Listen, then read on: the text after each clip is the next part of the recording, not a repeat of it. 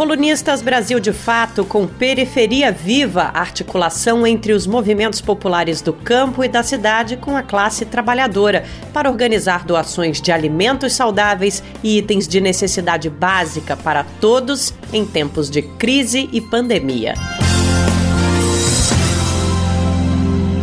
Diante da pandemia do coronavírus, vivemos um momento histórico que exige ainda mais força e solidariedade entre o povo. No último período, o governo Bolsonaro anunciou um corte de 50% do auxílio emergencial, além de maiores restrições para acesso ao benefício. A manutenção do valor de 600 reais para o auxílio emergencial é uma questão de justiça social. Em um país que ruma de volta ao fatídico mapa da fome, políticas de transferência de renda marcam uma linha tênue entre morrer de vírus ou morrer de fome. Os fatos recentes só reforçam que a permanência do governo Bolsonaro é uma ameaça à vida do povo brasileiro. Então, temos que acumular força desgastando-o, isolando para sermos capazes de derrotá-lo. Em pleno século XXI, são mais de 10 milhões de brasileiras e brasileiros comendo hoje menos do que precisam para sobreviver. São vários motivos que explicam por que voltamos desde 2018 para o mapa da fome. O despejo de várias famílias que dependiam das terras para o seu sustento, a falta de emprego, a redução do auxílio emergencial para 300 e mais recente o aumento no preço dos alimentos. Mas por que, que o preço dos alimentos no Brasil aumentou tanto? Mais que os vai-vens da inflação, a política ou a falta de política ajuda a explicar algumas situações. Algumas altas podem ser atribuídas também a fatores como a ênfase dada ao agronegócio e o descaso com a segurança alimentar. Um dos produtos mais básicos na mesa do brasileiro, o arroz, parece estar mais presente na pauta dos exportadores do que na produção local. Enquanto o vice-presidente Hamilton Mourão oferece como explicação um aumento da demanda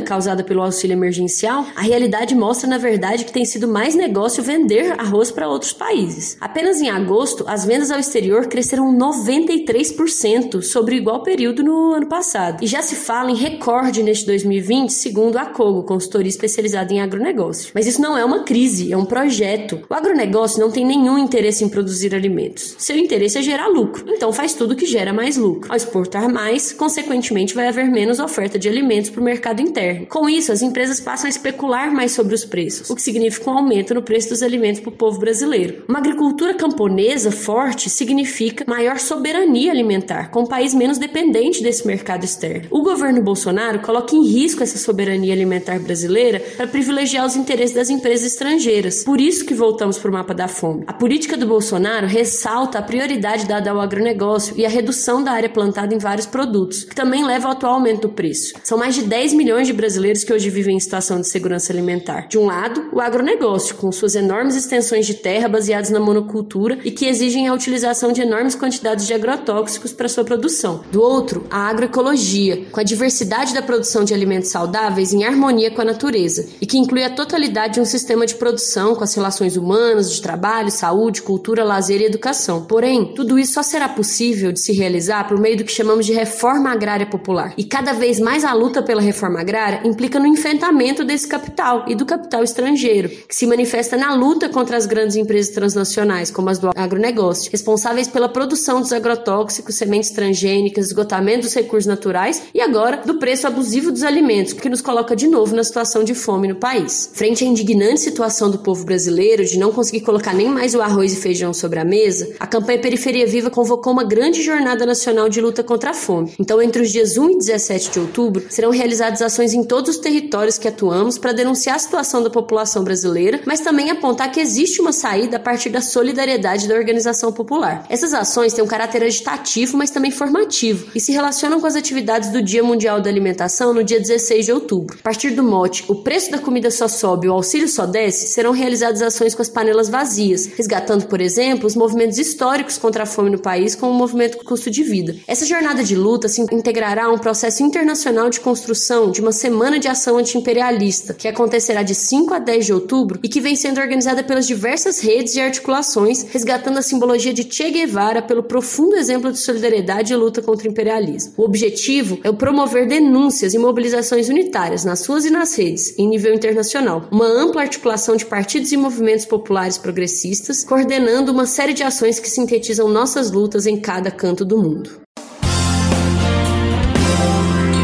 Você ouviu a coluna Periferia Viva, articulação entre os movimentos populares do campo e da cidade com a classe trabalhadora para organizar doações de alimentos saudáveis e itens de necessidade básica para todos em tempos de crise e pandemia.